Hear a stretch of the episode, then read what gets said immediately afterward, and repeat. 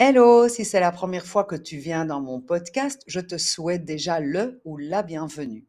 Alors dans ce podcast, je veux lever la honte et le tabou à demander de l'aide autour de la parentalité. J'y aborde des sujets qui me passionnent et qui ont pour objectif ton bien-être parental. Ce qui peut rendre parfois un, papa ou une maman vraiment triste, c'est quand c'est son enfant qui est rejeté ou quand c'est son enfant qui n'est pas apprécié par le reste de la classe. Comment réagir? La première chose que j'aime dire, c'est qu'il ne faut pas imaginer ou faire des suppositions.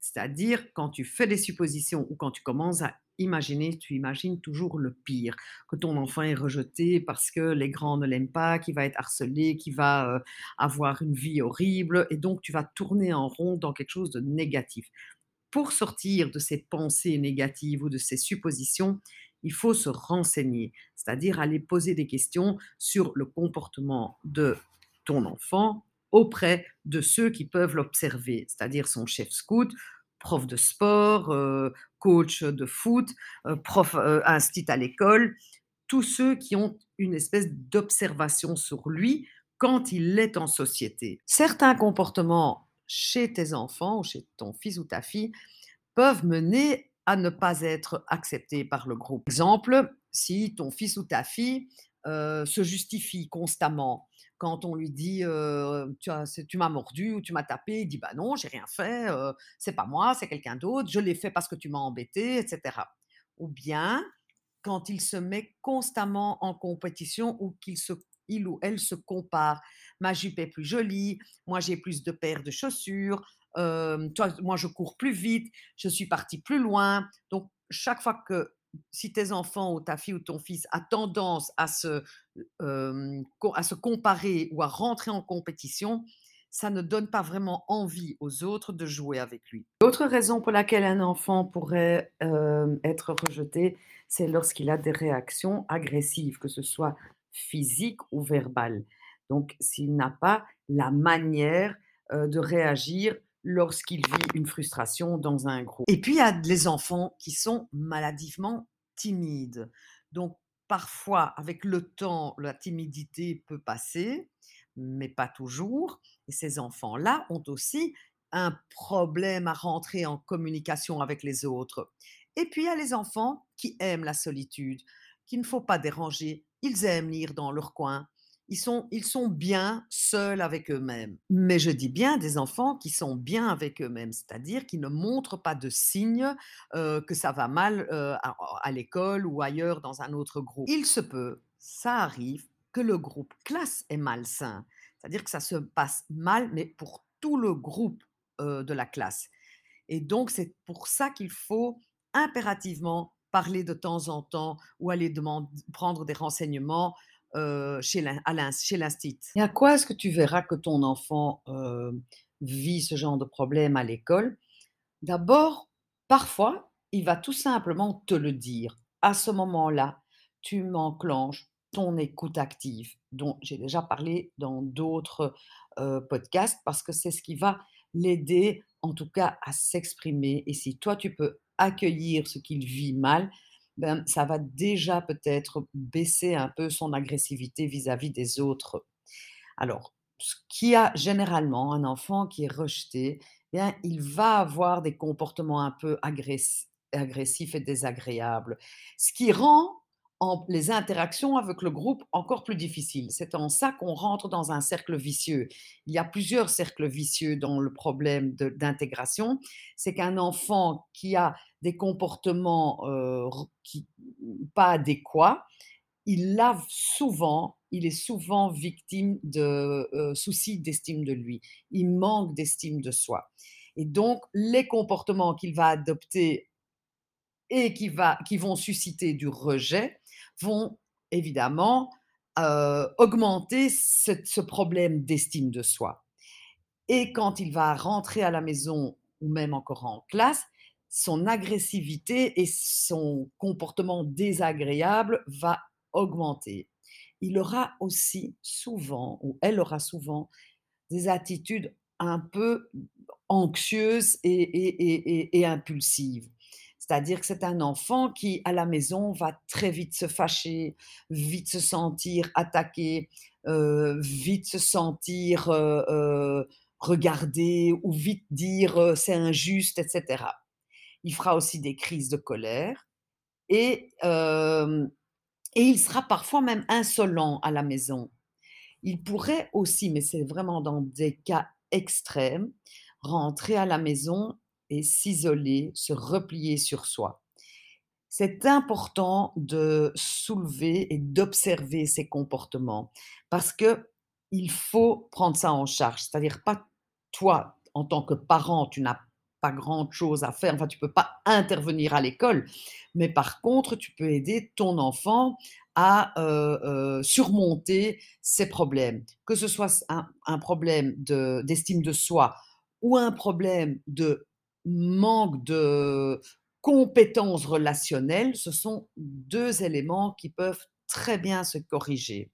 À un moment donné, je t'ai dit qu'il fallait écouter et accueillir, heu, les émotions de ton enfant quand il rentre de l'école et qu'il te raconte qu'il s'est de nouveau disputé et que ça va pas du tout, qu'il a pas d'amis et cetera. Si, heu, dès qu'il en parle, toi, tu arrêtes toute acti toute activité pour l'écouter, au final, sans, heu, y remédier, sans l'aider à aller mieux là-dedans, mais tu vas ne faire que l'écouter, au final, hem, sa problématique, heu, va devenir intéressante pour obtenir ton attention. Donc, il pourrait aussi s'agir d'un enfant qui, en fait, va très bien à l'école. Il a parfois des intercations, et cetera, mais il s'est bien vite rendu compte que quand il te parle de ces intercations ou de ces disputes ou de cette problématique à l'école, bien, tu es beaucoup plus attentionné que lorsqu'il te raconte qu'il a joué au foot et qu'il s'est bien amusé. Donc, il faut faire très attention à ça, que ça ne devienne pas un sujet attentionnel. C'est évident qu'il va falloir l'écouter, mais à un moment donné, tu pourrais faire un soit-soit. Tu pourrais lui dire: «Écoute, je suis tout ouïe, je t'entends, je t'écoute, je comprends que tu vis un sacré problème à l'école. Alors soit tu me permets, de t'aider là-dedans en t'emmenant à des stages ou à des chez chez une coach, chez une psy, chez qui vous voulez, hem, soit tu arrêtes de m'en parler. Parce que juste en parler, sans interven sans intervenir, sans que lui-même veuille faire quelque chose pour son problème, ça devient vraiment que du parler et c'est pas intéressant. Donc oui, il va s'exprimer, oui, tu dois accueillir ce qu'il te dit, mais à un moment donné, il faut qu'il change de comportement, de manière d'être, de manière de faire et ça, tu peux l'aider. Tu peux en tout cas l'emmener quelque part pour l'aider. Une autre chose qui est très importante, c'est que à part l'école, qui est une mini-société, il peut vivre dans d'autres mini-sociétés, dans son équipe de foot, dans son mouvement de jeunesse, dans, heu, son son sa troupe de danse, sa troupe de théâtre. C'est intéressant d'aller voir si partout il a ce même comportement. Si ce n'est que à l'école, mais que partout ailleurs tout se passe merveilleusement bien, bien tu pourrais imaginer qu'il y a un problème avec la classe, la prof, l'ambiance à l'école à ce moment-là, c'est intéressant de voir avec, heu, l'institution, enfin avec l'école, ce qu'il y a moyen de faire. Maintenant, si tu te rends compte que la problématique, elle est partout, bien à ce moment-là, il faudra que ta fille ou ton fils, heu, fasse quelque chose pour se prendre en main. La première chose à faire, je pense, c'est de se poser la question si ton enfant ou ta fille, ton fils a toutes les compétences relationnelles. Est-ce qu'il sait ce que c'est l'empathie? Est-ce qu'il comprend qu'il ne faut pas toujours se mettre en compétition? Est-ce qu'il sait faire du troc, par exemple? Est-ce qu'il peut parfois prêter ses affaires? Est-ce que parfois il est conciliant? Donc sans devenir une, une loque évidemment, mais parfois il faut se plier à ce que veut le groupe. est-ce qu'il a toutes ces compétences? S'il ne les a pas, d'après toi, et que toi, tu as les compétences de les lui transmettre, tu le fais. Tu peux aussi inviter des amis à la maison et en faire comme un petit laboratoire. Tu observes ce qui se passe lorsque les amis sont à la maison.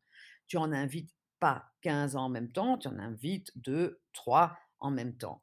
Et à ce moment-là, tu vois, et tu pourras après, s'il est d'accord, le corriger sur certains comportements négatifs qu'il a eu à ce moment-là.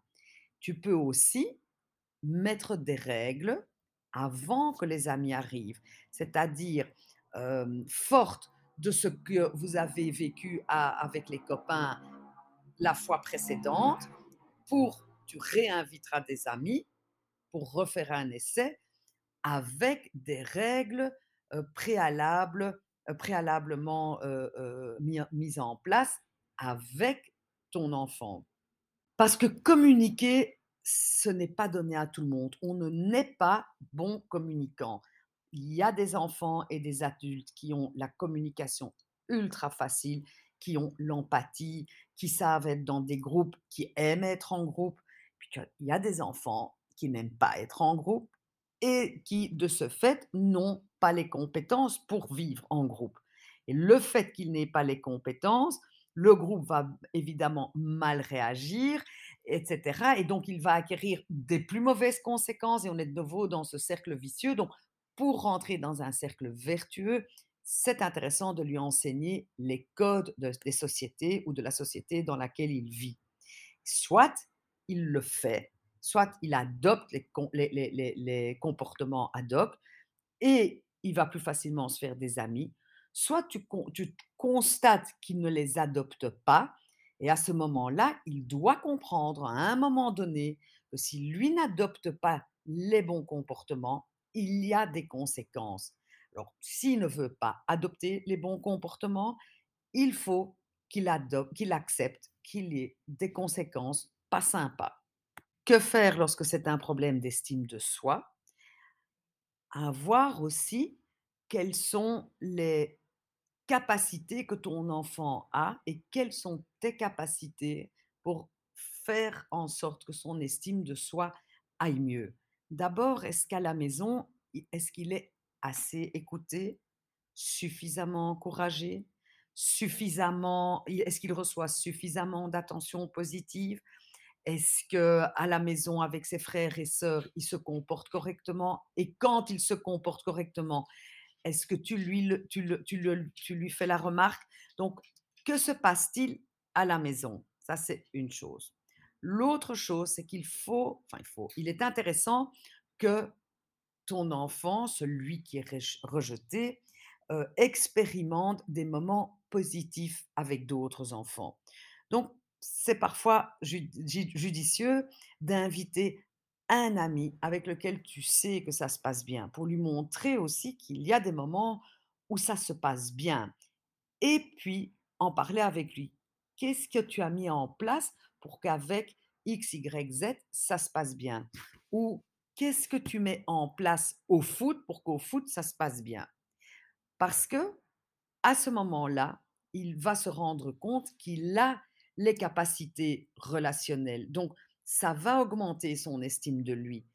Non, si ton enfant, il est mauvais, il est mauvais à l'école, euh, il a des lacunes en lecture, il a des lacunes en maths, et par ce fait-là, son estime de lui est, en, est, mauvais, bien, faudra peut-être aller le tester, voir s'il n'a pas un problème de trouble de l'attention, s'il n'est pas hyperactif, s'il n'est pas dyslexique, dyscalculique, parce que c'est intéressant pour son estime de lui de savoir qu'il n'est pas 100% euh, fautif, entre guillemets, de son manque de, résultats scolaires.